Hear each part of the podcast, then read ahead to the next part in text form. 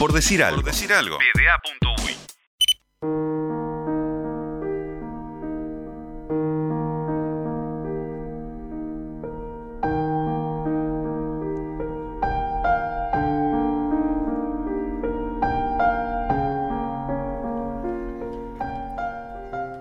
Por aquellos años todos eran mejores que nosotros.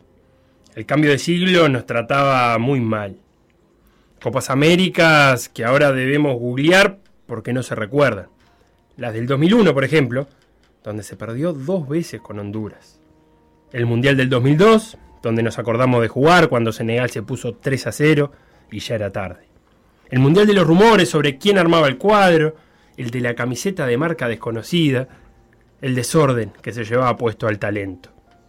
Faltaba tocar fondo, perder de local con Venezuela y Perú por eliminatorias, desafiar a la historia, pero al revés. El Uruguay de aquel entrenador con mucho más capricho que método. Todos eran mejores que nosotros y todo nos salía mal, o todo se decidía mal. El fútbol marcaba los compases de tiempos difíciles.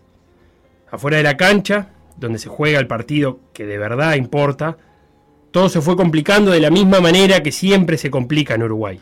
Primero Brasil, luego Argentina, y el margen de maniobra quedó en cero. Lo usual, los que arman el cuadro se salvaron. Cuando se pierde seguido, las consecuencias las pagan los jugadores, casi nunca los de traje y corbata. Se empezó a vivir al día, a dibujar la realidad, achicar hasta lo imprescindible. Y cuando todo eso no alcanzó, hubo que irse. Porque la panza está en guerra, decía la falta. Eran tiempos de murgas enojadas, de voces al borde de romperse. Cuando un pueblo explota de bronca hay que ver si hay murallas que no se pueden romper.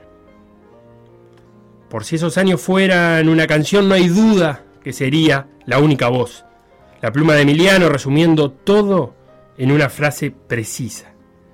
No necesitamos nada de lo que perdimos, pero no teníamos nada, pero nada que ver. Tiempos difíciles para ser hincha de Uruguay. El partido se complica. Aquellos que andamos en los treinta y pico esos años los vivimos entendiendo lo que podíamos, algunos más, otros menos, conscientes de los sacrificios que hacían nuestros viejos. Muchos nos dimos cuenta de grande lo que escondían algunas decisiones. La ternura en forma de sacrificio. Abuelos invitando a comer más seguido de lo habitual a sus nietos. Mantener la normalidad era lo más difícil del mundo. La elección del 2004 trajo un festejo demasiado tiempo postergado. Esperas que desesperaban. La ilusión de vivir el país que me habían soñado, que se materializaba. Transformar la desilusión en alegría está al alcance de unos pocos. Convencerse y dejar de pensar que la alegría es una cuestión de suerte, como decía otra murga. Eso pasó el último domingo de octubre del 2004 de la mano de Tabaré. Un Uruguay se muere y otro va a comenzar, escribió su amigo Álvaro García unos meses antes. A todo esto, el fútbol había sido premonitorio. En progreso, la presidencia de Tabaré en 1979 comenzó con ascenso a primera. Luego vendrían 10 años donde el cuadro de la Teja jugaría dos Libertadores, donde se acostumbró a jugar liguillas y cerró esa década siendo campeón uruguayo. De la Teja al continente. Flor de pista. Ahora resulta que hay un revisionismo histórico que dice que ya estábamos saliendo de la mala. Algo así que no importa quién viniera, íbamos a salir igual. Que los deberes estaban hechos. Que el cuadro jugaba solo sin impotar el DT. La comodidad de pensar hechos luego de pasado un tiempo. Sin la escasez de aquel momento. Y suponiendo que lo logrado fue fácil, que es lo natural. Lo cierto es que desde el 1 de marzo del 2005 dejamos de perder con todos. Y lo que es más importante, por un rato dejaron de perder los que pierden siempre, los que miran más el descenso que la parte alta de la tabla. Esas murgas que antes cantaban enojadas, ahora soltaban versos optimistas. Decían, por ejemplo, y se disipen la vergüenza y el dolor de ver gurises mendigando en las esquinas, y se repite de la vida su valor. Quedarán las copas ganadas y los campeonatos perdidos. El tiempo colocará cada cosa en su justa dimensión. Lo innegable es que Uruguay volvió a jugar en primera. Aparecieron resultados que parecían de otros tiempos, cuando el fútbol era en blanco y negro. Ahora, ahora nos queda defender la alegría, como lo pediste, defenderla de las ausencias breves y de las definitivas.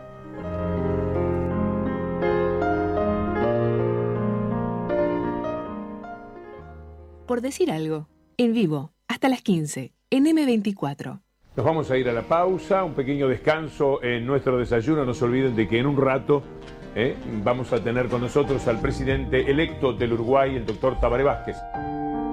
Un instante histórico para nosotros. Recibimos al doctor Tabaré Vázquez. Bienvenido, doctor. Muchas gracias, un gusto estar en su programa.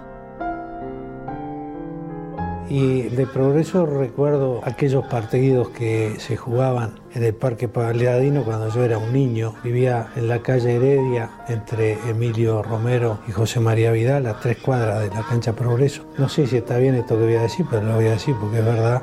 Este, cuando teníamos 10, 11 años, este, el alambrado estaba roto y nos colábamos para ver los partidos de Progreso.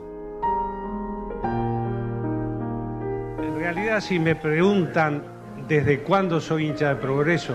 No lo puedo decir porque desde que tengo uso de razón, en mi casa vivíamos a progreso, sus alegrías, sus tristezas. Yo creo que desde que estaba en el vientre de mi madre era hincha de progreso. Fue presidente de Progreso. Sí, sí. ¿Cómo se fue dando esa escalera? ¿Usted jugaba al fútbol? Jugaba, jugaba mal, pero Jugaba- A eso voy a preguntar. Ahora, ¿y usted, ¿y usted qué jugaba? de golero. De golero. ¿Pero en Progreso mismo era o era un, En las cuadro barrio- practicamos en la inferiores de progreso, pero en aquella época a los muchachos del barrio nos gustaba más jugar con el cuadro de la esquina, con la barra, que jugar en un cuadro profesional. Ahora- porque tenían muchas exigencias, practicar los jueves, seguro. los martes. Seguro. Disfrutábamos más jugando con el barrio. Aún siendo dirigente de Progreso, nunca pudimos dejar de lado nuestra pasión por Progreso. El momento más emocionante que viví es cuando Progreso asciende a la A después de casi, eh, casi 35, 36 años de haber estado en la A y nunca había vuelto. Aquellos partidos memorables con, contra Miramar Misiones los domingos de mañana en el Estadio Centenario. esa identidad tan mancomunada entre una institución y un barrio se da en el caso de, de Progreso y La Teja. Lo mío era la medicina y la proyección social que le hicimos desde el arbolito, pero también del Club Progreso. Y me pareció que era un desafío interesante aceptar con un equipo del barrio, no con ningún Mesías que llegara a poner dinero para sacar Progreso adelante, sino con el trabajo del barrio. Progreso es la teja, es la teja, la teja es progreso, es progreso. ¿Qué tal? ¿Cómo le va? Bien, bien, he venido porque me gustaría preguntarle al Chicho qué piensa de eso que vamos primero. ¿Usted cree en las encuestas? Encuestas. ¿Eh? ¿De qué encuesta me está hablando usted? ¿No dijo que van primero? En el uruguayo, primeros en el campeonato uruguayo, progreso. Muy bien. Tres partidos jugados, tres partidos ganados, Tiene todo a favor, seis ¿eh? puntos. ¿Este hombre es de progreso? Es progresista, sí. Es progresista. Me arruinó el fin de semana. Salimos campeones del campeonato uruguayo en 1989. Fuimos a dos Libertadores de América. Jugamos seis liguillas. Pero eso, eso lo logró con el trabajo de su gente, con los obreros, con los trabajadores, con las trabajadoras, con los empleados, con los que se convencen que si se pone esfuerzo, trabajo, dedicación, las cosas se pueden lograr. Quiero felicitar a los deportistas de corazón. A ti, Lola, por esta distinción enorme que tienes de portar el pabellón de nuestra patria. Muchas gracias. Pero lo haces no solo como deportista, sino como persona de bien, que junto a todos ustedes y a quienes no están aquí hoy presentes, representan no solo el valor del deporte en el Uruguay, sino los valores humanos que hacen gala de ser uruguayos. Ustedes son ejemplo de la juventud uruguaya, que es muy rica, que es muy positiva, pero ustedes la representan en la máxima expresión deportiva a nivel internacional. Y que hoy venga la máxima autoridad política de nuestro país, este, que está, como ha ocurrido la mayoría de las veces en nuestro país, por decisión de toda esa gente, del pueblo. Es todo un acontecimiento que se haya además tomado la molestia de venir a visitar nuestra casa. Y bueno, lo agradecemos mucho, lo reconocemos. Quiero ser muy breve. Cuando hablábamos con el maestro ahora en la previa, el maestro decía acá en el complejo primero saludar y después agradecer. Y yo quiero respetar ese principio que ustedes tienen. El agradecimiento a todo este proceso que ha sufrido y gozado nuestra selección en su cuerpo técnico y en la persona del maestro Tavares que condujo maravillosamente este proceso. El objetivo de este programa no es la producción en serie de campeones mundiales, aunque algunos pueden salir y si salen, bienvenidos. El objetivo de este programa es, si se quiere, bastante más ambicioso, es formar buenos deportistas y sobre todo buenos ciudadanos.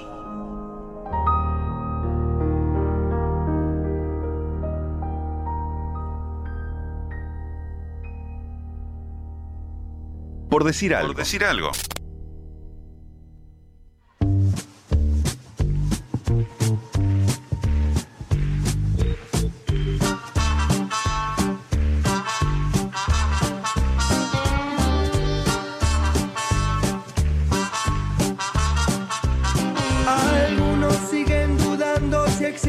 Amor y se siguen preguntando a dónde llega la razón. Pero yo no me olvido de todo lo que me diste. Te lo digo con una mano en el corazón. Que no es fácil poder hacer el bien sin mirar a quién. Que nos falta por todos lados. ¿Cómo salimos esta vez? No necesitamos nada de lo que perdimos. Pero no teníamos nada, pero nada que ver. Bienvenidos a este Por Decir Algo de lunes, un Por Decir Algo muy especial. Ha pasado algo más de un día desde que murió Tabaré Vázquez y se ha dicho mucha cosa. eh, algunos han dicho mucha cosa y han pensado mucha cosa, sufrido mucha cosa en estas apenas 24 horas. Y nosotros queríamos encarar este programa de una forma distinta a la que hacemos siempre, tomándonos este pequeño paréntesis para acompañarnos un poco en este momento que para muchos ha sido muy doloroso, eh, para repasar eh, en esta hora y media, en esta hora y cuarto que nos queda ahora, el vínculo de Tabaré Vázquez eh, con el deporte, que como pocos políticos y sobre todo pocos de esa magnitud, ha tenido un vínculo muy especial que creemos que se puede resumir un poco en la parte más personal que tiene que ver con su vínculo con progreso, eh, pero también en la parte más política que tiene que ver con la política pública deportiva. Eh, a eso los invitamos en este ratito, estamos acá con Felo Fernández, que leyó unas preciosas palabras para vincular este, aquellas épocas en que a nivel deportivo no nos salía nada y a nivel país nos salía aún menos y cómo empezó a modificarse eso eh, a partir de determinado momento que algunos piensan fue allá a fines de 2004. Bienvenido, Felo. ¿Cómo anda, Seba? Eh, escuchaba ese, ese audio armado por, por Conrado, que estaba precioso, que aparte elegido la música de, a mi manera porque era una de las canciones que, que, que Tabaré marcaba como, como de sus favoritas. Eh, y, y escuchaba algunas cosas que no sabía, por ejemplo, que, que era arquero en el fútbol del barrio. Eh, era arquero y que eran tiempos donde, lo, decía él, se prefería jugar en el barrio que en, que en el club porque le daba más libertades. No había que ir a entrenar todos los días para, para poder ser cuadro, para poder ser parte de ese cuadro de progreso. Eh, y la intención de este programa es reconstruir ese vínculo deportivo, como bien decías vos, vamos a hablar con, con mucha gente vinculada a ese progreso, vinculado a ese ascenso del 79, a esa década de los 80 que tuvo progreso definiendo mucha cosa, y también a, su primer ministro de Turismo y Deporte, a Héctor Lescano, con el cual vamos a cerrar el, programa, eh, para, para tratar de, de irnos con la idea de lo que significó el deporte en las políticas implementadas por, por el Frente Amplio en ese primer en ese primer periodo, porque ahí se cimentaron un montón de cambios eh, que, luego fueron creciendo y particular en todos los aspectos deportivos, pero particularmente en el deporte de competencia, en el deporte de elite, donde se vieron avances eh, nunca antes logrados eh, y, que, y que nos hacen disfrutar ahora de un presente con, como siempre, nunca alcanza el presupuesto para deporte, pero con participaciones eh, en, grandes citas de manera más asidua a lo que hacíamos antes. Eh, y vincularlo con el, con el fútbol tiene eso también, porque tenemos más o menos la misma edad con Sebastián. Y ese principio del de siglo XXI era complicado. Ya te diré, el final de los 90 eh, y, y el principio de ese siglo XXI era difícil ser hincha de Uruguay en esas épocas. Eran selecciones donde muchas veces no nos salía de memoria el 11 titular. No Claro. sabíamos quiénes jugaban, se rotaba mucho, no había un método, no había una estructura. eh, y pero lo que me parece es que había talento, porque uno repasa los nombres de aquella época en la selección, y la verdad que talento había, jugadores había. Eh, faltaba poner la casa en orden, que después vino, y no creo que haya sido casualidad que las que, que los dos caminos se junten luego de la victoria de- del Frente Amplio en el 2004. La No verdad es que mm, eh, es tarea probablemente de, de estudio sociológico, antropológico, etcétera, este, el unir ambas situaciones y, y experimentar. Lo que sí es cierto es que se inauguró un clima de época a partir de aquel momento, este, que algunos han resumido en la frase aquella del nuevo uruguayo, este, un nuevo uruguayo que miraba con otra empatía y otra alegría las cosas que estaban por suceder y las que sucedían. Y de eso sí fue parte. Yo creo que ayer a mí me, tocó estar un rato eh, en el cementerio de La Teja y, pensaba que evidentemente cuando una figura pública trasciende lo privado, eh, tiene una parte personal que queda por supuesto para su familia, pero hay una, parte de la figura pública que le deja de pertenecer. Venimos de, lo, de, la muerte de Maradona en la que sucedió algo similar y en la que uno este, termina actuando no por la persona, sino por lo que representa. Y evidentemente la despedida de ayer, para mucha gente, representaba justamente eso, la, eh, la partida de una época o el recuerdo de una época en la que las cosas, quizás no sé si eran distintas, pero empezaron a cambiar de alguna manera. Entonces, eh, creo que también por eso el impacto de la noticia tiene que ver con eso, con sentir que hay cosas que se nos empiezan a escurrir de las manos. Vamos a empezar a desandar el camino este, que nos hemos propuesto recorrer en esta hora y media, por decir algo. Vamos a hablar con Agustín Montemunio, secretario general de Progreso, vecino de La Teja. Y podríamos decir, Agustín, un historiador del club. ¿Cómo andás? ¿Cómo andas? ¿Todo bien? Bien. Eh, ¿Te cae el título de historiador o por lo menos recopilador de historia? Sí, yo nací acá en La Teja y cuando empecé a trabajar en Progreso en el año 99, con Raúl Figueroa, que era el presidente, me encontré que, que no había casi información de la historia del club y empecé a recopilar, como un aficionado, a recopilar información de, de la historia del club para para que quede algo, para que hoy mañana cuando vengan otras generaciones sepan quiénes estuvieron, qué se hizo, qué no se hizo, por qué se hizo. Este, inclusive faltaban muchas actas del club y mucha información, pero bueno, más o menos en estos 21 años he podido recopilar un poco de, de información de, de lo que es la historia de Progreso. Y en esas recopilaciones, ¿qué te encontraste eh, vinculado a la familia de Vázquez? Vos ayer me pasabas un texto que había escrito, porque no es solo Tabaré el que estaba vinculado con Progreso. Bueno, la familia de Vázquez este, son de los de los primeros pobladores de no los primeros pobladores, bueno sí, los primeros pobladores de, de lo que hoy conocemos como, como La Teja. Este, ellos venían de, de Cataluña, esa zona de España. Y bueno, eh, José Vázquez es uno de los fundadores de Progreso, por decirlo de una manera. Los procesos fundacionales en la época de los clubes no era que un día se juntaban todos y fundaban un club, sino que bueno, en la medida del tiempo como que se iban acercando y, y de ahí los Vázquez aparecen en los primeros planteles de Progreso, también dos tíos este, de Tabaré son jugadores de, de pr- el primer año que empezó Juan Lauf, que es el año 1918. El padre falleció muy joven, si bien este no tuvo una, participación activa en el club, más allá que, fue delegado de Progreso en, en la AUF en los años 20. Este, hoy la concentración que tiene Progreso, que es una donación de, de Tabaré y su familia en el Paso de la Arena, en la calle de César Bianco y Tompkinson, lleva el nombre de, de Héctor Vázquez, el padre de Tabaré, y antes llevaba el nombre de José Vázquez, este, abuelo de Tabaré también de los fundadores de Progreso. Y Tabaré se, vincula a la directiva en, en el 78. ¿Cómo, ¿Cómo es esa llegada?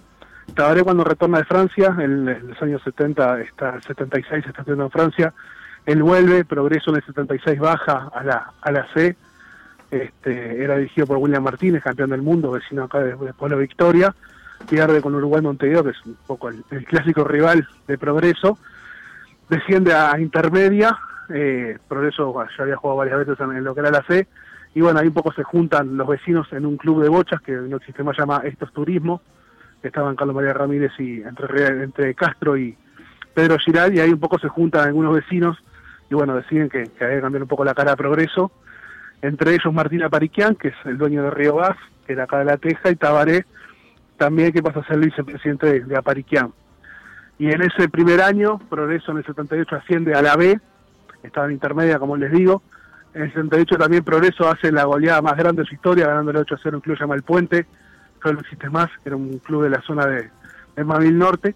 Y ahí empieza, bueno, toda una catarata de éxitos para Progreso. Apariquian renuncia, asume de Tabaré la presidencia en el 79 y ese año Progreso asciende a primera edición, luego 35 años de naufragar entre la B y la intermedia.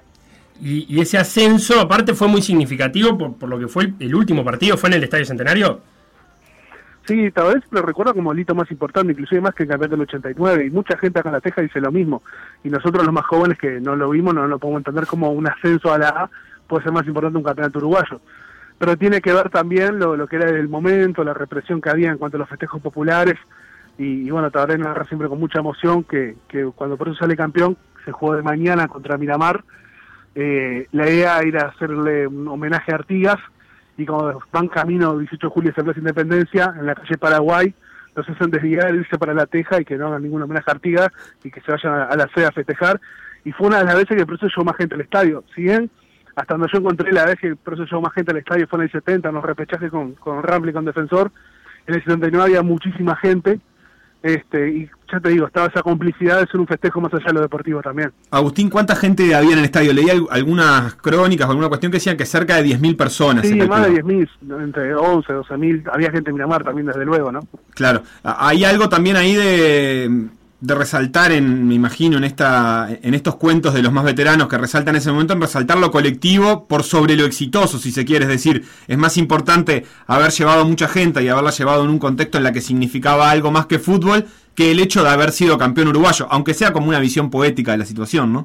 Sí, sí, bueno, el campeonato uruguayo se da 10 años después, ¿no? En el medio surgen también un montón de hitos, como lo que es la reforma del ataque paladino y también los hitos a nivel social, como la creación del condón infantil en el año 83, en la cual también Tabaré tiene que ver, y aparecen otros personajes de la Teja, ustedes habrán oído nombrar, o que vez los conocidos como Pistola Marciscano, y otros vecinos referentes que fueron los que llaman también la, la obra social porque si bien Tabaré es un poco la, el buque insignia, no estaba solo, había otra gente del barrio que también colaboraba para que estas cosas sean posibles.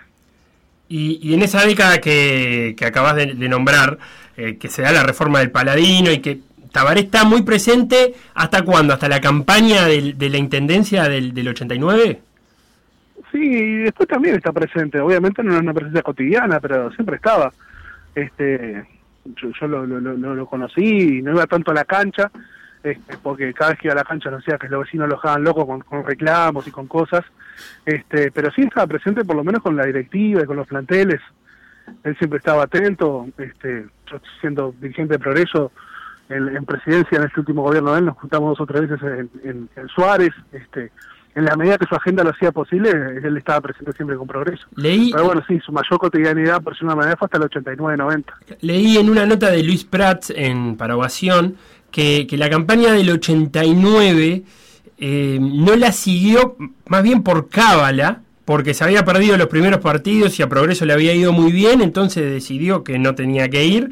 Y, y cuenta Prats e incluso una anécdota que, que el día del ascenso contra Central Español estaba en una reunión, prendió la radio y Progreso iba perdiendo, inmediatamente la apagó y, y, después le comunican que termina empatando ese partido con gol de, de Pedrucci y ascendiendo. Eh, ¿Cómo recordás vos esa, cómo recordás o cómo has, has leído esa campaña sí, del 89? Lo, lo, bueno, eh, yo, yo, era muy chico, pero tengo alguna, algunas, algunas ideas, no recuerdo muy fugaces. Pero por lo que cuenta la historia, tal vez está reunido con el embajador de Angola en el Hotel Click, que es un hotel que está cerca de la Intendencia, que existe todavía y que bueno, que, estaba participando en esa reunión, que iba monitoreando el partido, que le iban contando, y que cuando terminó el, el partido, bueno, sale Raudo hacia el, el, Parque Palermo, que es donde se da eh, ese campeonato de progreso, y que la gente estaba festejando con los jugadores, y cuando ve que llega Tabaré, lo agarran a Tabaré y lo llevan en andas a, la mitad de la cancha, y bueno, también lo hacen partícipe del festejo, y que es verdad, no es un campeonato que estuvo tan presente en las canchas, porque bueno, además de la campaña, estaba eso de la cábala, este, que, que querían que, que no vaya mucho que lo siguiera por la radio en los partidos. Bueno, funcionó la cábala. Sí, sí, sin duda. Había mucha gente en ese, en ese partido, en el, en el Palermo, y había, este, ya estaba viendo los festejos eh, que están en YouTube del, del final del partido, eh, cuando entra la gente a la cancha a festejar, entra con banderas de progreso y del Frente Amplio, o sea que había este, cierta unión ya planteada desde la hinchada, digamos. Esto es un tema, la, la, la, la, historia, la política partidaria de progreso, este, yo creo que un poco se reúne un poco más con la izquierda de progreso a partir de la llegada de Tabaré en los años finales de los 70, principios de los 80.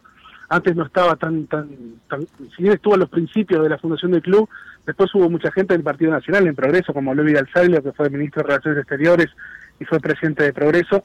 Pero esa identificación, si se quiere, con el Frente Amplio o hasta con la propia izquierda, vuelve a, a suceder en progreso a partir de la llegada de Tabaré y, bueno, de muchos dirigentes que estaban vinculados a la izquierda. Que hay que decir que no todos estaban vinculados a la izquierda, porque había otra gente, por ejemplo, Nelson que, que, que, vive y que fue presidente del club inmediatamente después de la salida de Tabaré, o era un poco el que hacía la suplencia cuando Tabaré no estaba, este, él era de la Unión Cívica. Entonces, este, si bien la mayoría tiene un sentido popular con, con el Frente Amplio, no, no se excluía a la gente que no era propiamente izquierda. Hablaste del comedor infantil desde el 83, eh, pero ha, ha, tenido otras obras sociales, Progreso, ¿no? Se ha vinculado mucho con el barrio.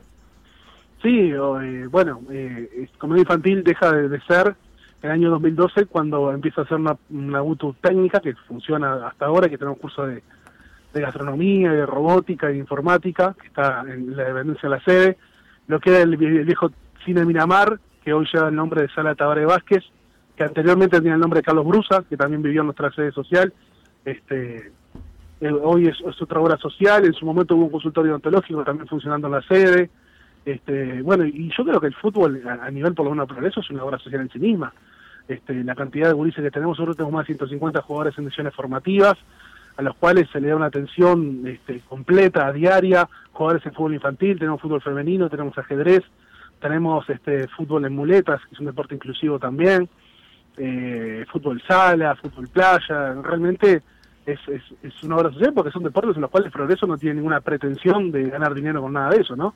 Sino que lo hace justamente para que la Teja haya un espacio de, de competencia y, de integración hacia el deporte. Agustín Montemuño, secretario general de Progreso, pero sobre todas las cosas vecino de la Teja, muchas gracias por estos minutos en Por Decir Algo.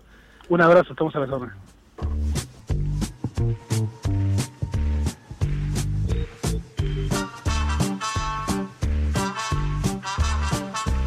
Pocos presidentes eh, tan vinculados al deporte como Tabaré Vázquez, que fue primero presidente de Progreso, que fundó también el Club Arbolito eh, hace ya unos cuantos años, mucho antes que Progreso, y que eh, si bien no fue un club que trascendió a nivel deportivo, sí trascendió a nivel social, digamos. Y que en esa década del 80 también fue presidente de la Liga Universitaria. la, la medicina o los estudiantes de medicina, la facultad de medicina y la Liga Universitaria van muy de la mano se funda ahí. Eh, incluso dicen las cuentas que la comparsita era el himno pensado para la liga universitaria, pero en esa década del 80 Tabaré también fue presidente de la liga universitaria antes que llegara el escribano Julio Jacob. Vicenta del Cerro que nos dice que todos los días eh, nos escucha, que le encantan y le emocionan las presentaciones que siempre hacen de sus invitados, muy humanas. Hoy no podía ser menos, les doy gracias dos veces por esos recuerdos. Eh, Rodri, que también este, nos pregunta cómo ahora corta el llanto antes de irse para un parcial. no, hay que estar, hay que estar fuerte para el parcial. Hay que estar fuerte de cabeza. Sí, hay que estar fuerte está de difícil cabeza. dar parcial estos días. Laura que dice gracias por ayudarnos con vuestro amor a la tarea, con la sensibilidad a transitar este duelo. Eh, Andrés, gracias. que. Gracias por lo de Urice, principalmente. Sí, sí, eso es para vos, Felo, que son más chicos. eh, gente que dice que no hay más palabras y que agrega una, una rosa por ahí. Saludo para Eduardo, para Mónica, para Charlie, que también escribían. Eh, me quedo pensando, de todas maneras, cómo en esos. Obviamente hay mil historias este, que después no trascienden porque eh, no son el presidente de la República, básicamente. Eh, pero cómo, cómo esas historias se generan y se acumulan y cobran sentido vistas en, en perspectiva, porque en definitiva eh, todo esto pasa a ser un símbolo cuando se entiende después que la construcción de algunas, algunos caminos posibles a nivel país eh, se puede rastrear a, las decisiones que uno toma cuando va haciendo el camino y que después trata de replicar a nivel global, porque en realidad, eh, ahora que decía pocos presidentes, en realidad pienso, la verdad es que no sé si tan pocos, quizás pocos que hayan construido esa, esa noción, sin ir más lejos y pensando en Argentina, eh, Argentina viene de un presidente que fue presidente de un club de fútbol y que muchos dicen también que así como gestionó ese club de fútbol, eh, que fue con un éxito deportivo, evidentemente, Mauricio Macri y Boca estarán asociados para siempre sus nombres a un éxito deportivo, también muchos dicen que esa forma de gestionar como empresa es la prueba de lo que se trató de hacer eh, con el país. Entonces, eh, quizás eh, las palabras correctas sean no, no si son tan pocos los presidentes vinculados al fútbol, eh, pero sí esa idea de poder rescatar en esa historia y en esa pata deportiva elementos que después se trasladaron a lo que fue, bueno, el Frente Amplio, ni que hablar, porque Tabaré también fue presidente de- de- del Frente Amplio como fuerza política, digamos, pero que después se trasladó a lo municipal y también a nivel país. Vamos a ir a una tanda. A la vuelta vamos a hablar con Gabino Hernández, uno de los jugadores de ese ascenso del 79, que nos acaban de decir que fue incluso más importante que el campeonato uruguayo logrado.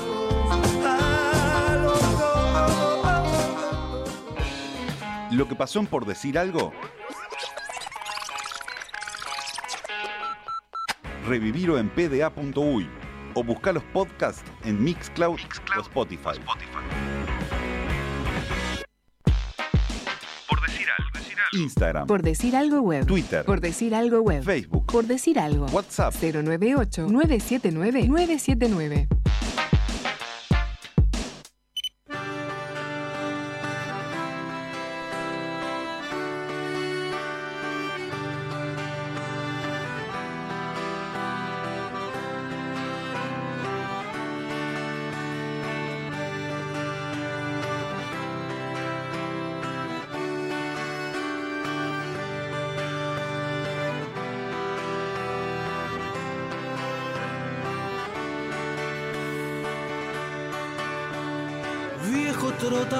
diccionario de arrabal.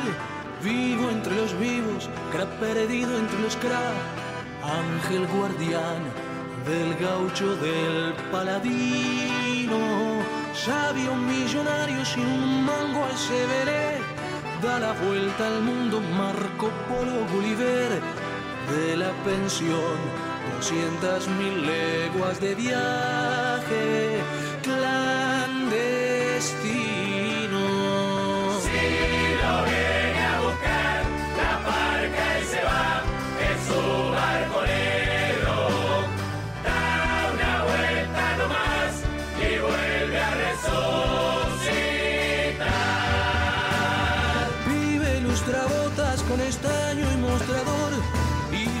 yeca que es la escuela del montón.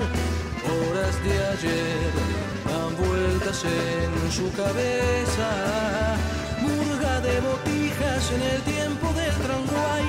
Canta Julio Sosa, cierran el Tupinambá, Mastra y Roldán y un brindis con cita rosa. Su Dice José de la Unión. Diga. Gente, estuve en esa final en el estadio entre Progreso y Miramar con la gran actuación de un melense, González. Mira, estoy el Melense González. El Melense González. Vamos a preguntarle entonces a Gabino Hernández, que ya está en línea, sobre aquella tarde del Melense González. ¿Cómo anda, Gabino? Buenas tardes, ¿cómo anda? ¿Todo bien? Bien, bien, tranquilo acá en casa. ¿Recuerda bien, José, de la audiencia? ¿Anduvo, anduvo fino esa tarde González? Sí, Jesús de Nazaret González, claro, sí. ¿Jesús de Nazaret? Lindo Hola. nombre. Hola, ahí no se escuchaba, Gabino. Sí, ahí sí lo escucho bien. Je- Jesús de Nazaret. Sí, Jesús de Nazaret González. Con ese nombre tenía que andar bien el día definitivo. Sí, no, este, era un buen jugador rápido. Este, él era muy, era flaquito, pero se, era, era muy rápido, muy rápido. De- decisiones muy rápidas tomaba con la pelota en los pies. Gabino, ¿cómo, ¿cómo fue esa temporada del 79? Progreso venía de, de ascender de, de tercera, de, de la C. Eh, ¿Cómo de la fue? inter- de la intermedia. inter- de la intermedia en aquel, aquel entonces. Que había que decir la intermedia. Eh, Sí, ¿Cómo fue esa campaña? Y había que ir a jugar. La- Vos decís la del 79, ¿cómo fue? Claro. Porque vos también estuviste en la del 78. Sí, también tuve en la del 78. Ah, hiciste toda la escalera. ¿Y cómo fue? Entonces ahora sí, vamos a arrancar por orden. ¿Cómo estuvo el 78? El 78 ya te digo, fue este muy muy muy peleado porque era una, una categoría en la cual tenías que ir a jugar con canchas a 50 centímetros del público, no, no te mentía, Tejido iba a tirar un ovo y de repente te agarraban de los pelos. Era era era peleadora esa esa la intermedia en aquel entonces, pero era lindo porque había que jugarla. El, el fútbol siempre fue honesto adentro de la cancha. Había que, que jugarlo y porque vos sabés que el que mandaba dentro de la cancha era el juez. Claro. Y, y vos tenías que hacer lo tuyo y bueno, había uno más guapo y otro que eran más habilidosos. Y tratábamos de cubrir a los habilidosos, ¿no? Ese, ese era tu trabajo dentro de la cancha. Era mi trabajo dentro de la cancha. Cuidar a los habilidosos. ¿Y buscar a los habilidosos de ellos también? o? Y bueno, siempre lo buscábamos, claro. Había que apretarlos contra la línea. Algunos se apretaban, otros se dibujaban un poquito. Además me imagino, me imagino esa intermedia como, como un torneo muy barrial, ¿no? Donde tocaba visitar muchos barrios de Montevideo. Sí, totalmente, claro, sí, sí, sí, sí. Te estoy hablando de, de, de mm, Alto Perú, eh, es- no me acuerdo, Boston River, equipos que estaban muy fuertes dentro de la cancha, ¿viste? Que eran muy fuertes y más fuertes también eran afuera. Villa Teresa, eh, mirá que habían equipos que había que, que jugar contra ellos porque jugabas contra el equipo y contra la y contra la hinchada. Y ahora sí, metámonos en el 79, en esa segunda Sí. división. Eh, ¿Cómo recordás el campeonato? Ya ahí con, con Tabaré como presidente, porque recién nos costaba a Agustín. Sí, que- Tabaré fue presidente en el año 79, el presidente de, de 78 fue Martina Paliquián Mm. y este y bueno, eh, Tabaré siempre fue una persona que, que él, él se presentaba a la cancha o iba a veces a- a- al vestuario, porque también este era el, el médico de nosotros. Claro, había que cumplir varias tareas. Sí, él cumplía varias tareas, siempre las cumplió y... Pero él dentro del grupo siempre fue uno más y siempre fue muy callado. Él como presidente nunca opinó de, de nada sobre el, la manera de jugar, cómo había que jugar. ¿no? Él eso fue siempre muy respetuoso. Pero si te podía dar un consejito de, de salud, te lo daba. Bien, de cómo cuidarse un poquito más. Claro. Que no lo hacíamos nunca. Que no, no era momento para escucharlo. Eh, nos hablaba Agustín recién y, y recordaba José esa final del 79 en el Sí. Centenario. Me imagino eh, todo un, un- un acontecimiento viniendo de jugar en intermedia a jugar a definir esa final con, con nos hablaban más de 10.000 personas en, en las tribunas. Sí, eh, eh, ese partido creo que fueron algo de 25 mil personas. Y este y Progreso sí, en la Tribuna América debe haber puesto unas 10 mil personas, creo que eran 10 mil o 12 mil personas. Bien, ¿y cómo, cómo recordás ese partido? Uf, es un partido muy muy emotivo porque si vos entrabas a la cancha y mirabas para la tribuna te podías achuchar un poco. Eh, lo que pasa es que también tenía, estábamos respaldados por grandes jugadores dentro del campo, ¿no? Eh, habían jugadores que ya venían del profesionalismo y te daban una mano si vos nunca habías jugado una final de esa manera. Pero eh, nadie la tomó tampoco como que era una final. Bueno, si la ganamos, no, no. Sabía que vos tenías que ganar esa final porque venían 42 años atrás de, de que Progreso no ascendía, no estaba en primera y bueno, se, se jugó como se jugó, a muerte, dientes apretados a cada pelota que ibas y, y, ta, y respaldado, ya te digo, por, por todo un barrio que al cual nací y este y respeto, ¿no? muchos, alguna vez escuché en realidad eh, decir que, que los cuadros juegan como vive el barrio. ¿Progreso tiene algo de eso? ¿Juega como, como se vive en el barrio? Ah, yo creo que sí. Eh, en aquella época habíamos jugadores que teníamos la camisa, la camisa pintada. Mm. Este, y, y jugar para, para Progreso era, era, para mí era muy grande. Muy, es como era jugar en, en un equipo grande acá, porque vos pertenecías al barrio y al otro día vos salías y te veía todo, todo el barrio caminando por la calle. Eras un vecino ilustre. Nunca lo pensé, nunca lo pensé, pero era conocido por, por toda la teja. Sigo siendo conocido, ¿no? Voy a... Ando caminando por Carlos Ramírez y a veces este, como que... Sí, mi señora se ríe, pero dice que parecía la reina, yo siempre saludando. Siempre había alguien para saludar. Sí, sí, siempre, sí, no, eso sí, claro, ten- siempre tengo a quien saludar. Y cuando voy a ver a Progreso, bueno, trato de, de esconderme un poquito ahí con la gente, pero no, es imposible, porque tengo mucha mucha afinidad con la teja y la teja, el carnaval y todo eso. He andado siempre atrás del carnaval también en la teja, sí. ¿Hincha de la reina? Sí. Sí. Mi, mi corazón está en la reina, pero eh, último, los últimos años me, me, me, me pegué a la gente de los Diablos Verdes. Bien. Fue una- tienen- siempre tuvo una causa muy grande también, los Diablos. Y bueno, y tengo parte de mi corazón ahí ahora en este momento. Pero sí, soy nacido y criado en, en La Teja, eh, jugué en Progreso y, como quien dice, nacido con la reina de La Teja en el 80. ¿Y hasta, hasta qué año jugaste en Progreso, Gavino? Hasta el 80. Hasta el 80. O sea que Sí, pues. agarraste el primer año en primera. Sí, el primer, yo debuté en primera en Cerro en el año 74, Ujú. con 17 años. Y después de ahí eh, fui a Progreso y también tuve la suerte de jugar en primera en Progreso. Pero fu- fue el último año que jugué en primera, porque después seguí jugando, pero en, en la B. ¿Y cómo seguiste esos años de progreso de, de los 80 que, que Hasta también el le iba? 95, Sí. sufriéndolo. ¿Sí? Sí, sufriéndolo. Con alegría en el 85, cuando Progreso fue por primera vez a Libertadores. Y después con la alegría mayor en el 89 cuando sale campeón de... También que lo festejé también como, como hincha, ¿no? Que Yo se cada- cumple fecha ahora nomás, ¿no? En, sale campeón un 14 de diciembre, algo así, ¿no?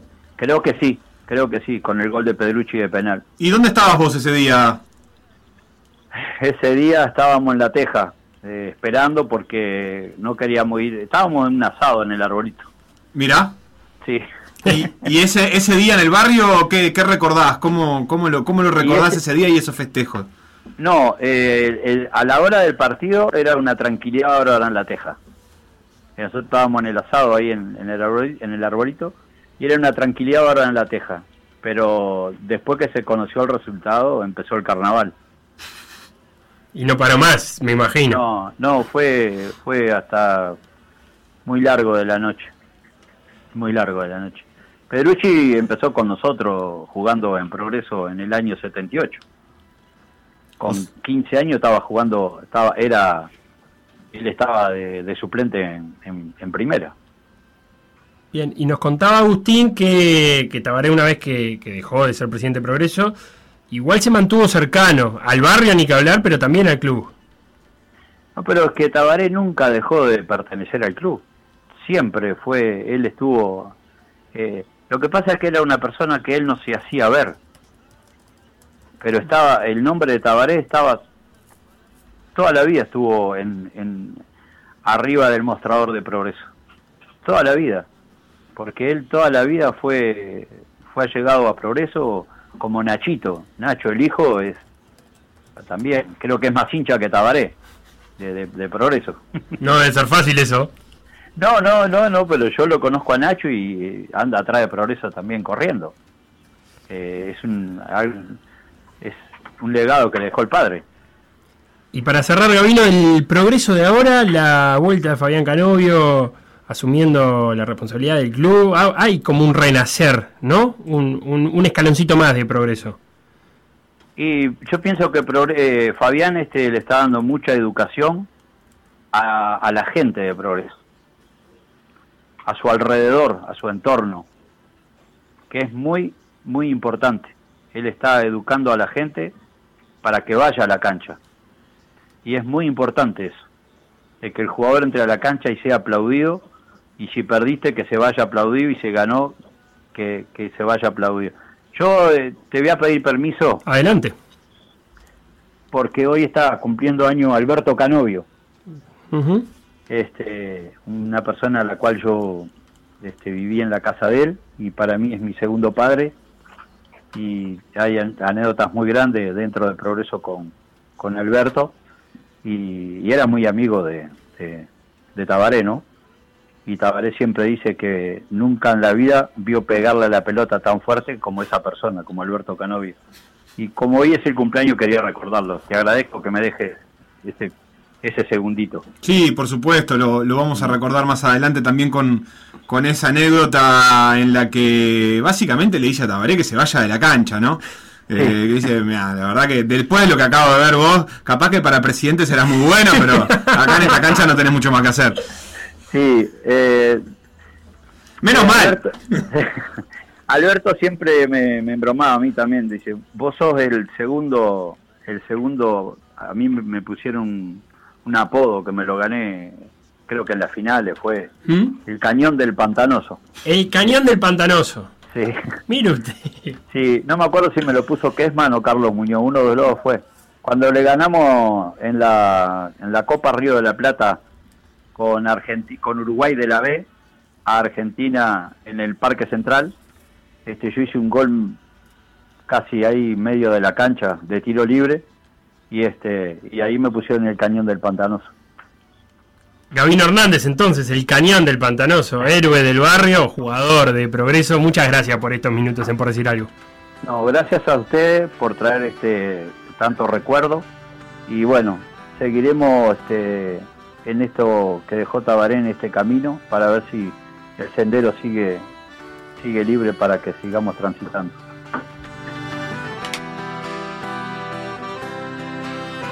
Preciosas historias de ese progreso que terminó armando esa década gloriosa entre el 79 y el 89, ascenso de intermedia en el 78, ascenso de segunda en el 79, se va a culminar en el 89 de alguna manera con el campeonato uruguayo, en el medio va a tener Copa Libertadores eh, y escuchábamos a uno de sus jugadores en la primera etapa de primera división y de Qué buen la segunda- el cañón del el cañón del pantano. pantanoso. Este, ¿Quién podría ser ahora? Ayes. Eh, tiene que ser alguien que le pegue Se fuerte fue a la ayer, pelota, ¿no? lo pasa. Eh, se- no sé si le pegaba tan fuerte. Bueno, que pará, ¿quién hizo el gol el otro día de Progreso que empató en la Uh, hora? un zaguero, Un eh. cañonazo. Sí, un zapatazo. Ah, ahora ya me olvidé, pero Sí, bueno. claro. Eh, dice José Cerro Largo. que cree que cuando Progreso salió campeón en el 89 le hizo 5 goles a Nacional en el Paladino. Sí, Fueron eso. 6. Ah, seis. 6 a 1. Está en YouTube. busquen, Le ganaron a Nacional y a Progreso. Peñarol en aquella Le ganaron a Nacional y a temporada. Peñarol en un torneo corto de 12 partidos.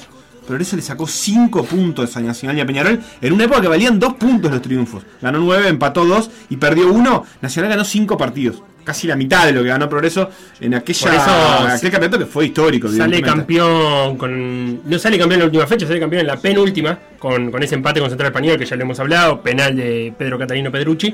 La última la jugaba con Bellavista, ya habiéndose coronado campeón. Eh, otra gente que nos manda alguna anécdota de cuando vivía en La Teja. Eh, María Cristina que nos dice gracias por compartir mis tardes del deporte con visión ética. Otro José que dice escuchar estas hermosas palabras de Tabaré. Si sigo llorando voy a tener que pasarme suero. no, no te deshidrates, José. Eh, Charlie que nos preguntaba alguna cosa y que también nos decía si le vamos a dedicar eh, un saludo de cumpleaños a Camila. Y sí, vamos a dedicarle un saludo Sí, a Camila. claro. ¿Por qué no? ¿Cómo no? Es mi hermana aparte. ¿Cómo le voy a saludar por el cumpleaños? Ajá. Eh, tengo interés esto de tomados. Ah, Se viene bien. Navidad, estoy haciendo puntos para un Para buen que te regalo, vaya- aparte. Bueno, Camilo, un saludo grande entonces. Este, vamos a hacer eh, ahora una pausa este, y vamos a seguir dedicando esta última media hora que nos queda de programa a repasar eh, el vínculo de Tabaré Vázquez con el deporte.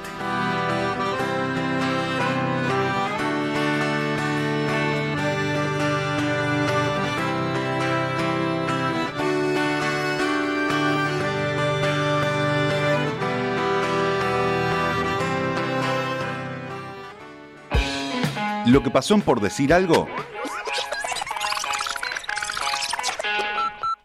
Revivirlo en pda.uy o busca los podcasts en Mixcloud, o Spotify. Yo no sé si está el padre del presidente de Progreso, Alberto Canovio. El abuelo, el abuelo. El abuelo. Sí, sí, el, ab- no, el abuelo de, de Fabián. Gran jugador, ¿eh? Él era gran jugador. Y bueno, Debe su, ser- su nieto también, el nieto de, él también. También, pero de los jugadores de fútbol que yo vi patear con más fuerza. Y le vi hacer un gol en la cancha de La Luz, jugando contra La Luz Progreso, en el año creo 54 o 56, que Canovio hizo un gol, Alberto Canovio hizo un gol de tiro libre de la mitad de la cancha. Y está él por ahí que lo puede contar. Está viniendo, perdón, está viniendo Alberto Canovio, el abuelo del presidente de Progreso. Ahora que tengo testigo, resulta que con algunos amigos de, de- de ahí, de Humboldt y Benito Riquet, ¿Qué tal? ¿Todo bien? Fuimos y dijimos, bueno, habíamos ido a practicar a Wander y habíamos enganchado en la inferior. Pero dijimos, bueno, vamos a practicar en Progreso. Y fuimos a practicar a la quinta de Progreso. ¿Quién era el director técnico? Don Alberto Canovio. Y yo jugaba de golero. Y de repente llega una pelota desde el medio de la cancha rastrera. Y yo en lugar de agarrarla, como vino le pegué. Y Alberto me dice, Tabaré, a los vestuarios, anda a bañarte.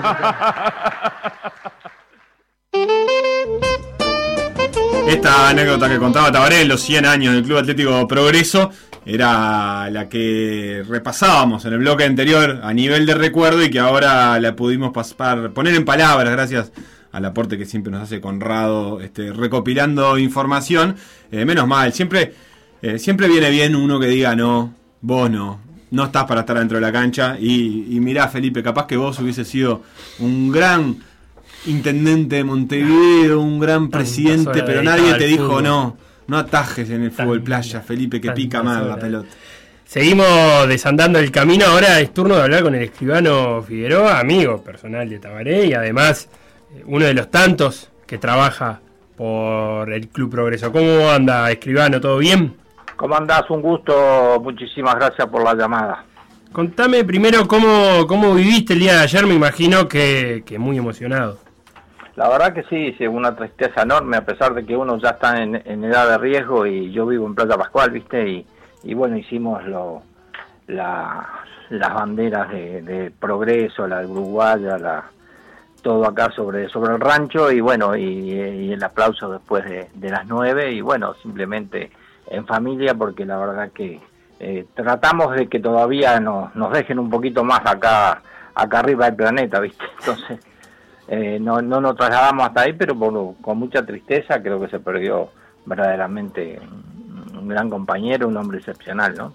¿Cómo era tu, tu relación con, con Tabaré o cuándo empezó tu relación con Tabaré? Mirá, te cuento, yo me incorporé eh, al arbolito en el 80. y- Viste, que en la teja, viste, hay un, un 1-2, un 2-1, viste, un. Batman y Robin que es Tabaré pistola, pistola Tabaré. Sin dudas. Entre esos dos, como que se, se han robado todo el cariño y todo el ejercicio de, de solidari- solidaridad. Taba- Tabaré sería Batman o, o- o es como- intercambiable. Como eh, sí, depende con quién hablé.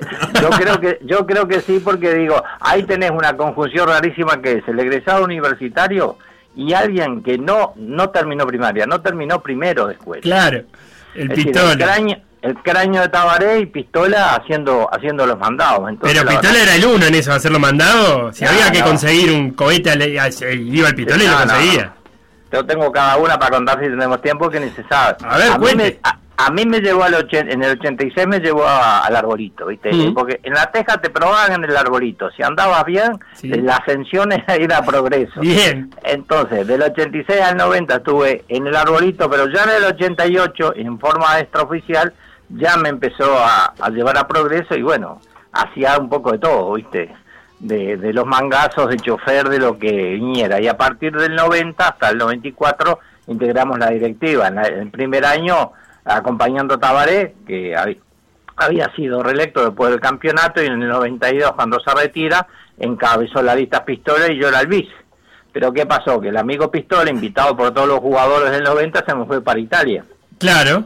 Invitado y bueno, y como que quedé solo unos meses, porque además el mundial dura un mes, pero Pistola, los viajes Pistola pueden demorar cuatro o cinco. Sí, sí. Y después del mundial todavía lo invitaron para ir unos días a Cancún Y, y bueno, viste, es así. Y bueno, pues la llevamos, por lo menos eh, en esa parte la, la, la fuimos llevando, digo. Y, y contame un poco entonces de ese, de ese, de ese club arbolito, de lo que significaba para la Teja y, y de, de- de- de Y un, bueno, de un lugar que era más que un club de fútbol, ¿no? Sí, sí, sí, sí, digo, empezó como nada y terminó con una... eh, hay tres cosas ahí que yo destacaría un poco más allá de lo que cuenta todo el mundo. Primero, el recibimiento de Tabaré como médico, que es... eh, no todo el mundo la tiene porque, va, por lo menos no la he escuchado tanto, que creo que debe ser el único caso en el mundo. En, la- en el, estamos hablando de 1969, si no me equivoco. Y el examen final se daba en el Maciel. Tenía que darlo Ta- Tabaré frente al tribunal. Pero ¿qué se le ocurre a la barra del arbolito, encabezada por pistola? Sacar un camión para apoyar al compañero. Claro. Entonces se van en camión hasta el hospital Maciel, se bajan dos o tres y se meten por los pasillos y dicen que saltaban por, pa- para mirar por los vidrios a ver cómo estaba y en una que abrieron una puerta le dijeron eh, hay que apretar a alguien, hay que apretar a alguien porque estaba acostumbrado un poco a, Claro. a, a meter la pesada en la cancha. ¿Quién es el que decide? Esa anécdota, vos sabés, eh, José Luis, que, que la retoma los parodistas nazarenos cuando hacen la parodia de- del Pistola. Eh, recuerdo particularmente esa escena donde van en camión a, hacerle el aguante al, al- a Tabaré a dar el examen final. Sí, sí. Bueno, eh, Nazareno a su vez la toma, de, porque yo escribí dos libros, Los 100 años de progreso a pedido de Tabaré y No cago a la vida, la historia del pistola. Claro. Del libro de la historia de las pistolas que toman la anécdota, que la verdad eh, fue un año precioso ese año, ¿no? 2017 con, con Aldo Martínez, que ahora es famoso porque Claro. cocina, pero en esa época, bueno, toda la, todo lo que ha hecho, pero para nosotros la parodia de- del pistola fue fue fue fabulosa. Sí, sí, la saca, la sacan del libro, ¿no? Digo, que hicieron una cosa lindísima. Y bueno, y, y después, bueno, cuando se recibe, lo suben al camión y van todos a festejar, a, por supuesto, al arbolito. Lo segundo de destacar del arbolito es la policlínica. Siempre Tabaré tuvo aquello de, de devolver al barrio eh, aquello que la comunidad le dio y no encontró mejor forma que, que fundar la policlínica, ¿no? una policlínica gratuita que además de todos los médicos contaba con todos los remedios porque viste los visitadores ahí si tenían que ir con un portafolio iban con cuatro porque quedaba todo Claro. y se iba dando los remedios que también eran gratuitos y además funcionaba un equipo de enfermeras no, no, no voy a nombrar porque me voy a hablar de alguien en donde se daba número se anotaba todo. Eh, te- tenía más de 400 eh, atenciones semanales. Y cuando no alcanzaba la policlínica se apoyaban en la BANCAP. Y bueno y si no se iba a un hospital público. Pero la tarea esa de de la policlínica la policlínica se inaugura en el 65 y duró, duró 20 años. Claro, escuchaba por ahí que, que fue porque cada vez que Tabaré iba al barrio le hacían alguna pregunta, alguna consulta, algún vecino y dijo, bueno, vamos a ponerle un poco de orden a esto y voy a- y empieza a, a- ir, digamos, con, con, como decís vos, con un orden establecido, un horario para que, para que pudiera funcionar mejor la cosa. Sí, sí, eso es cierto, pero además la vocación, viste que todos los problemas de perder a su padre, de perder a su hermano, que lo hizo estudiar la propia medicina, y bueno, por su, su solidaria de actuar en la vida, hizo que, que eso se, se hiciera realidad, ¿no? ¿Y la tercera Además- cosa que nos queda del arbolito? No, bueno, y digo, ahí le, si se puede, ha- hay una nota muy interesante de Hugo Alfaro, de, del semanario Marcha, en donde pinta lo que era un dirigente de aquella época, unos dirigentes de aquella época. Eh, Se consigue, llama- antes que la empieces a contar, se consigue en anáfora, en el sitio web de la biblioteca, eh, Sí. esta, esta, esta nota que, que estás haciendo referencia. Está, eh, digo, yo, yo me gustó tanto que la, la, la, la transcribí en el libro de los 100 años de progreso, puse esa nota del arbolito pensando en el espíritu dirigente, ¿no? Porque Hugo Alfaro llama al arbolito, lo atiende el cantinero y dice que pregunta si estaba Tabaré Vázquez o el Pistola Marcicano, que quería hacer alguna nota y le contestan del, del otro lado de la línea, sí, están, pero están clavando tablones. Eh, un poco, viste, la, la idiosincrasia. Además, era febrero del 73, estaban tratando de armar el, el escenario para, para, para el carnaval, ¿no? Claro, escuché por ahí, ahora no recuerdo dónde, que incluso alguna de gente dice que ahora cuando vas al arbolito y hay alguno eh, poco afecto al trabajo, que está un poco tirado para atrás, le dicen, bueno, dale, che, a clavar tablones que hasta Tabaré clavó tablones acá. Y bueno, sí, puede ser cierto. Yo hace un tiempito ya que no voy porque a raíz de algunos problemas de salud eh, he dejado de, de- de hacer algunos boliches, ¿viste? Y no voy, pero eso creo que pasa hoy en muchas instituciones en todo, en todo el país, ¿no? De, de, de encontrar compañeros que por distintos motivos le quieren le quieren aflocar un poco al trabajo, ¿viste? Que, y, pasa. lo otro bueno histórico del arbolito, evidentemente, que era, bueno, como además una cosa, eh, eran los carnavales, ¿no? Que además en su primera época se hacían gratis. La idea era, lo hago eh, gratis para toda la gente, pero a su vez tenía que quedar un peso para, para solventar el, el resto del año. Y en aquel momento nos contaban que recaudaban 16 pesos con 50 de socios y el alquiler solo valía 100 pesos en la primera época. Claro. Así que el déficit era total. Y bueno, y salían con hacer rifas y salían a hacer, viste, eh, cantinas, bueno, algo de publicidad. Hay una de, de una rifa que es mortal, pero eh, resulta que si ellos te decían, necesitamos dos mil pesos, y bueno, que hacían la rifa en función de esos dos mil pesos, pero entregaban cuatro mil de premios. ¿Viste? Y pensando que no sacaran, que se olviden. Claro, que no vayan a reclamar el, el premio. Y por eso, pero una eh, en una de las tantas, parece que una señora Mirta, vecina ahí de, de Heredia, eh, llega y le dice a Tabaré, mire, Tabaré, eh, eh, saqué la, la muñeca que camina. Y dice, a ver, espera un poquito, Pistola, Mirta está reclamando la, la muñeca que camina. Y dice, le dice Pistola, decile que camina y corre, que se fue. Cuando regrese, que se la voy a alcanzar. Y allá salió pateando por Paso Bolín a comprar la muñeca, porque siempre se entregaban los premios, ¿no? Claro, y tuvo que salir hasta encontrar una muñeca que caminara. Sí, no había otra. Y los carnavales, bueno, fueron históricos, ¿no? Porque, digo, de, de, de todo lo que, se podía llevar. Desde Alfredo Citarrosa, por ejemplo, inauguró la, la, la chamarrita de los milicos, la, Sí. la, la estrena ahí en el arbolito. Te imaginás que se armó un lío notable por eso, ¿no? ¿De qué año hablamos? ¿Eh? ¿De qué año hablamos más o menos? Vos sabés que no lo tengo, pero finales de la década del 70, principios del 70. Ah, ta, no era. No era, Sí, no era todavía momento no. como para cantar la chamarrita de bueno. los milicos. Pero se llevó a la gente a Horacio Guaraní, al Club del Clan, cuando te acordás que Sí. venían, no venían a ser solo el arbolito, venían a hacer tablados. Claro. Alito Ortega, Johnny Tedesco, Nicky Jones.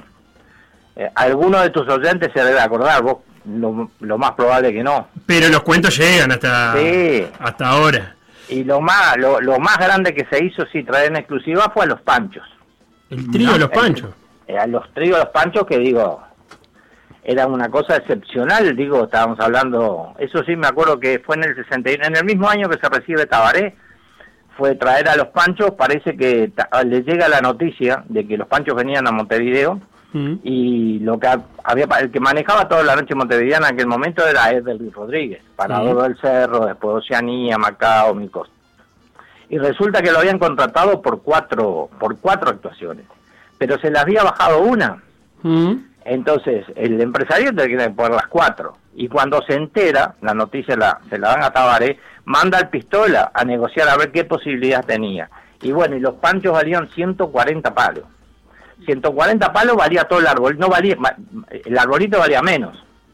Entonces entra a transar y terminan en 80 y pero sacar 80 palos allá viste era imposible, Y Imposible. entre dos o tres sponsors medios grandes que consiguieron con algún boliche 18 de julio y los chiquitos del barrio llegaron a los 70 palos y bueno y se contrata el trío de los panchos que yo además me imagino gente que viene de actuar en Las Vegas en el Madison Square Garden subir al escenario del arbolito viste con los tablones clavados por los muchachos tendría que ser una cosa no sé excepcional Precioso eso que contás. Que recordemos, José Luis Figueroa, escribano amigo de Tabaré, que también estamos recordando el arbolito. Este, ya tuvimos nuestra etapa de progreso porque fue un club que en el que Tabaré estuvo muy metido. De hecho, fue parte de su fundación.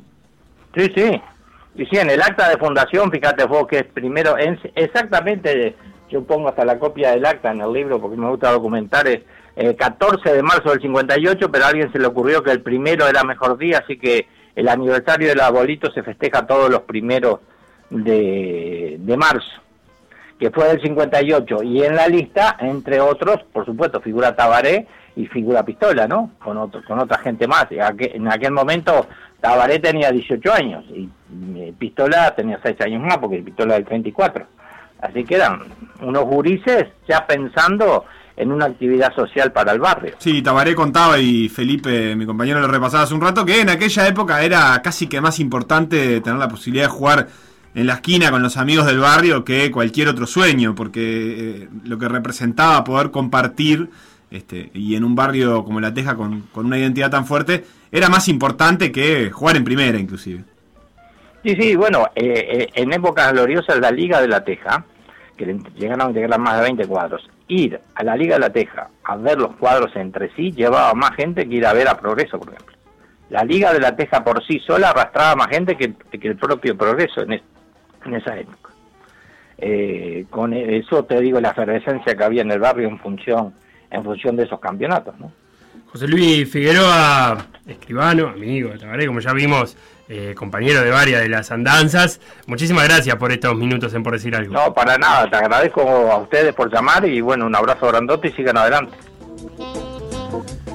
Preciosas anécdotas, con la contadas con la viveza y la picardía de quien estuvo ahí. No solo las escribió después para los varios libros que escribió José Luis, pero que también estuvo. Recomiendo mucho esa parodia de Nazareno del Pistola Marcicano, está en YouTube, porque ah, orejías un poco la vida del Pistola, que escuchamos la canción que le dedicó Tabaré Cardoso, pero que tiene dos millones y medio de historias para contar, y, esa parodia es un- una buena introducción a esa causa. Ya que estás recomendando, voy a decir que estamos poniendo algunas fotos en Twitter mientras vamos hablando de la cobertura que hizo ayer la radio, que hizo Tania D'Angiolillo, compañera nuestra, eh, y que retratan un poco de lo que se vivió ayer en el cementerio y que hablan de el vínculo de Progreso y La Teja. Ayer en el cementerio, Progreso, La Teja y Tabaré. Ayer en el cementerio había muchas banderas y muchas camisetas, había tapabocas, había boinas, eh, había mucha cosa de progreso presente y eso es lo que estamos tratando de eh, recuperar hoy en este programa eh, de recuerdo de Tabaré Bosques a un día de su fallecimiento. Y vamos a cerrar el programa con la última llamada. Y no es ni más ni menos que Héctor Lescano, el primer ministro de Turismo y Deporte que tuvo el primer gobierno de izquierda. ¿Cómo andás, Héctor? Bien, muchas gracias, buenas tardes a ustedes y a la audiencia, ¿no?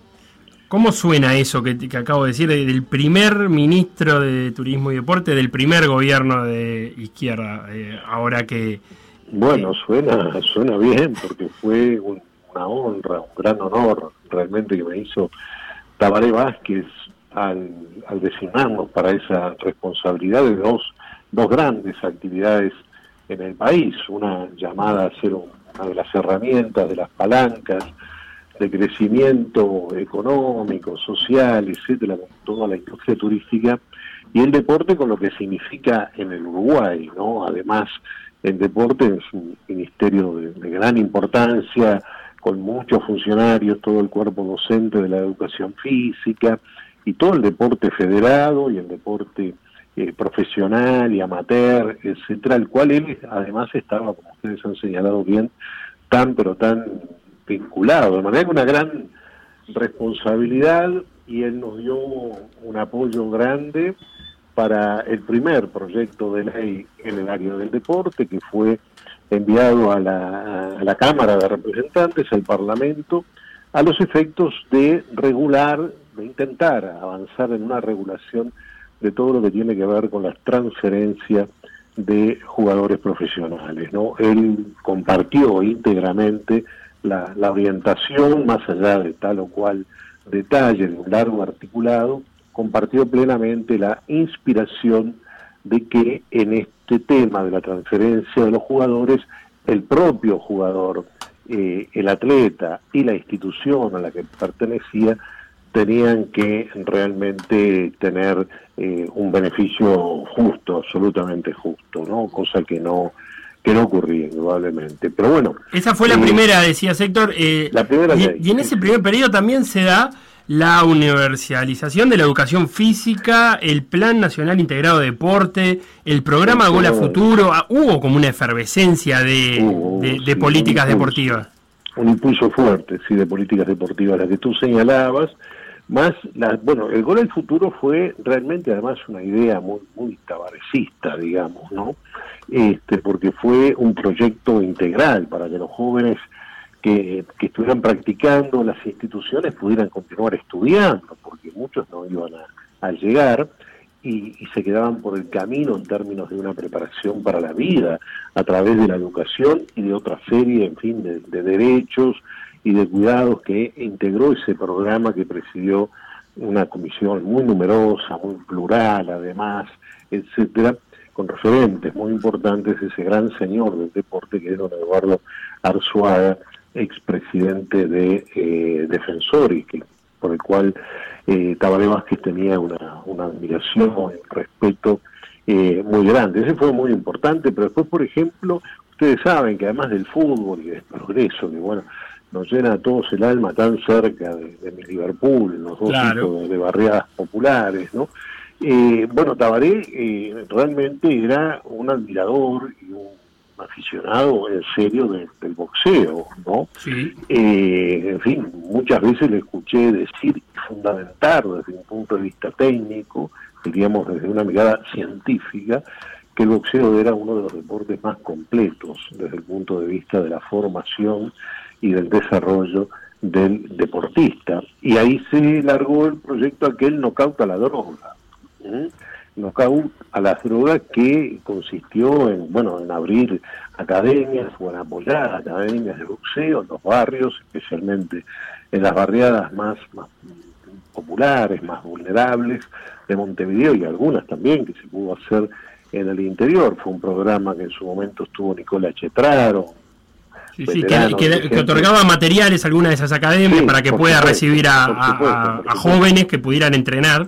y profesores de educación física y charlas, eh, etcétera. El asunto era sacar a los jóvenes, en el arbolito, por ejemplo, funcionó una de las academias más importantes por todo lo que significaba además el, eh, el arbolito y por la convocatoria que el programa tuvo de muchos jóvenes que no tenían muchas maneras de expresarse y en muchos casos terminaban lamentablemente en, en- en- en otros caminos. Por lo tanto, knockout a la droga, no era knockout al, al ser humano, knockout al, al, al- al adversario, no, no, era knockout a este gran enemigo que es eh, la droga. y lo mismo sí. en, en el apoyo juvenil, este, en la educación física, la ley que por primera vez hizo obligatoria la educación física en todas las escuelas del país, cosa que no, no existía, ¿no?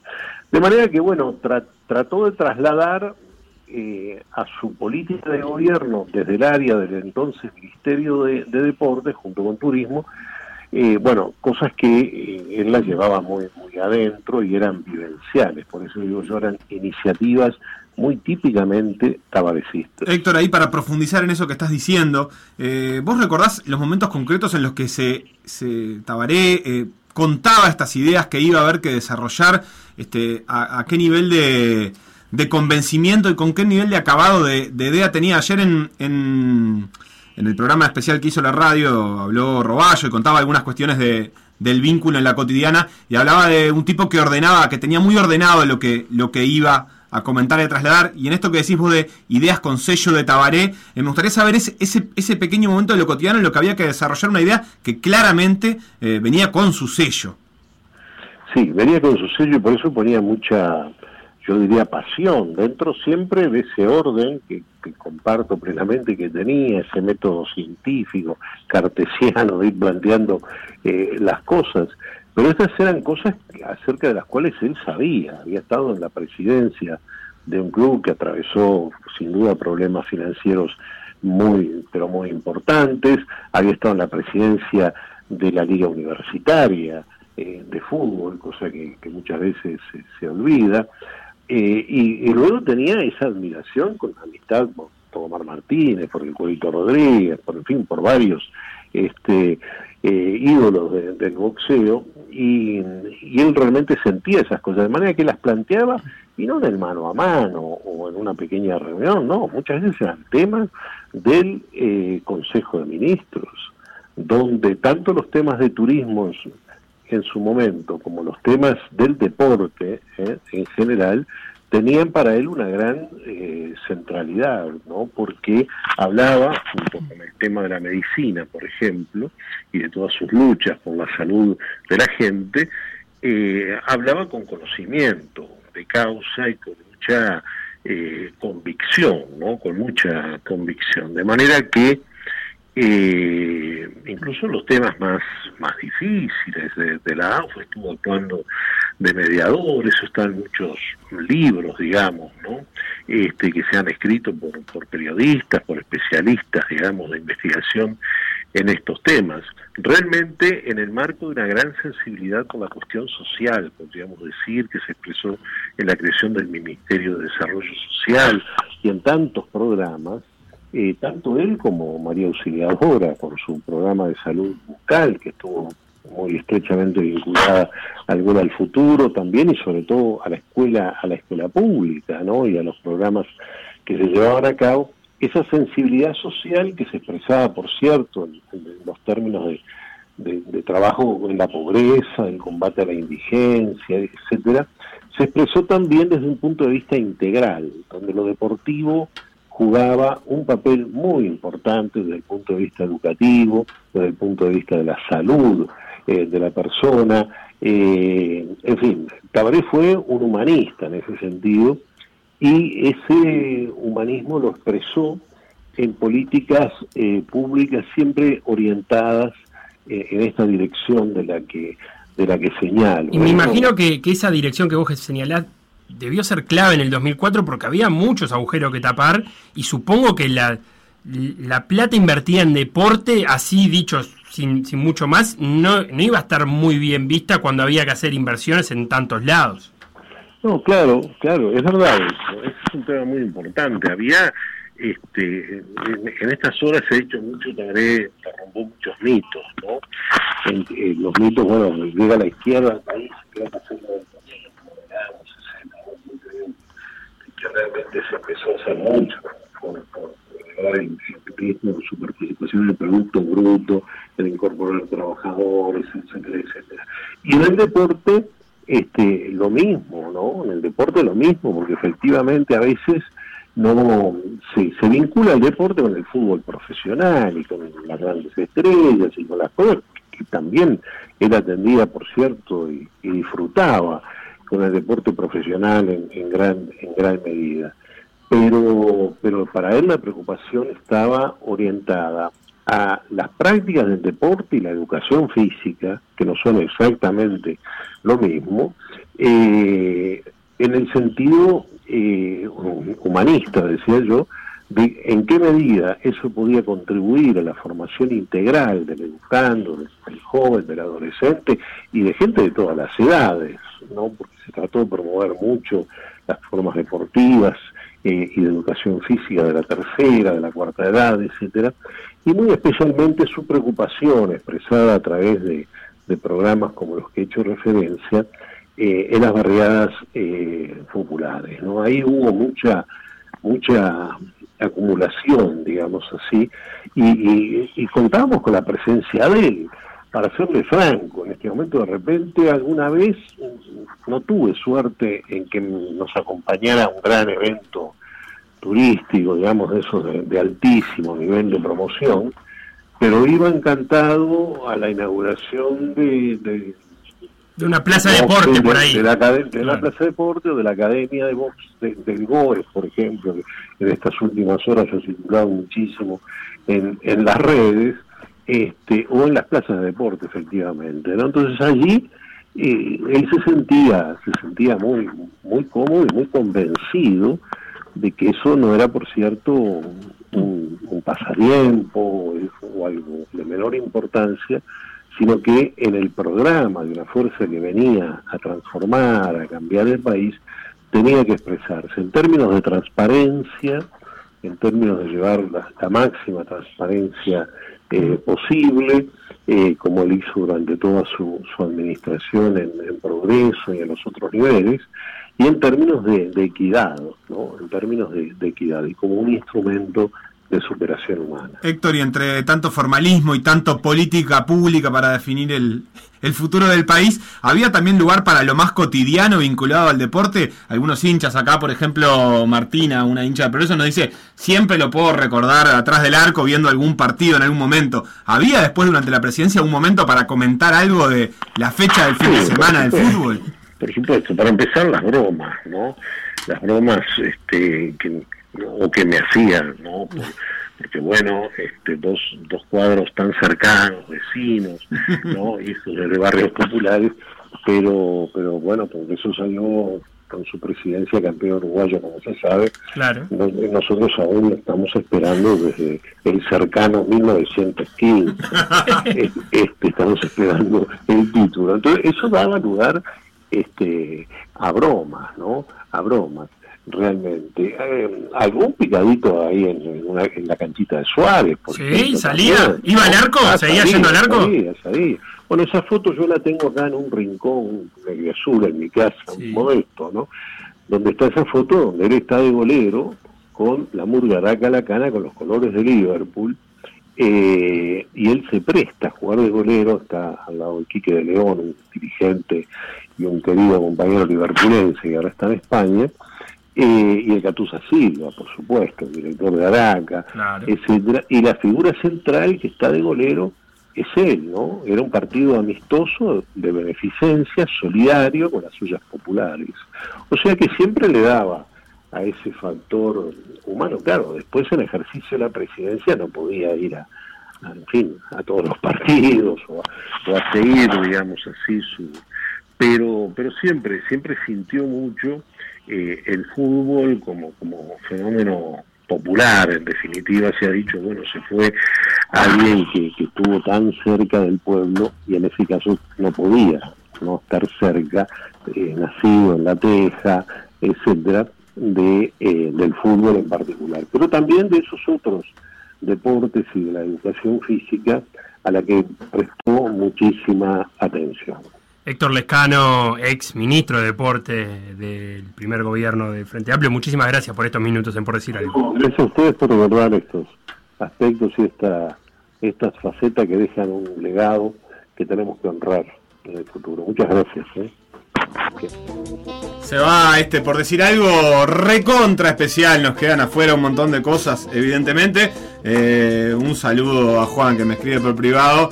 Y entre un palito disfrazado también dice que era un programa de antología lo que estaba escuchando. Eh, tenemos saludos también para Cacho el Picero, que también nos escribió por Twitter.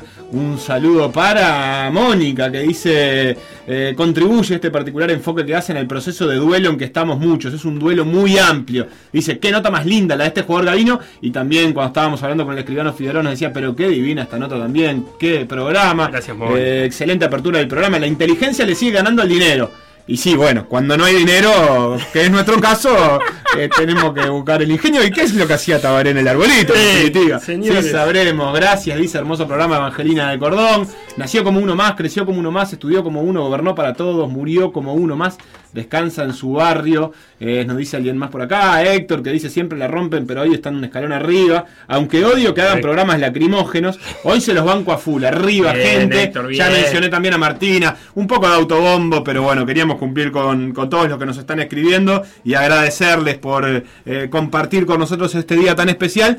Retomaremos una programación más habitual, Mañana más deportiva, con más tranquilidad, que no pasó nada tan importante. No, no mucho. Así que mañana nos ponemos al día con todo el acontecer deportivo del fin de semana y alguna novedad que pasó hoy lunes, pero todo, todo, eso mañana. Ahora se queda con Todo por la misma plata, que también tiene cosas para decir respecto a Tabaré, además de misión y de coqueto escenario y su programación habitual. Muchas gracias por acompañarnos. Hasta mañana.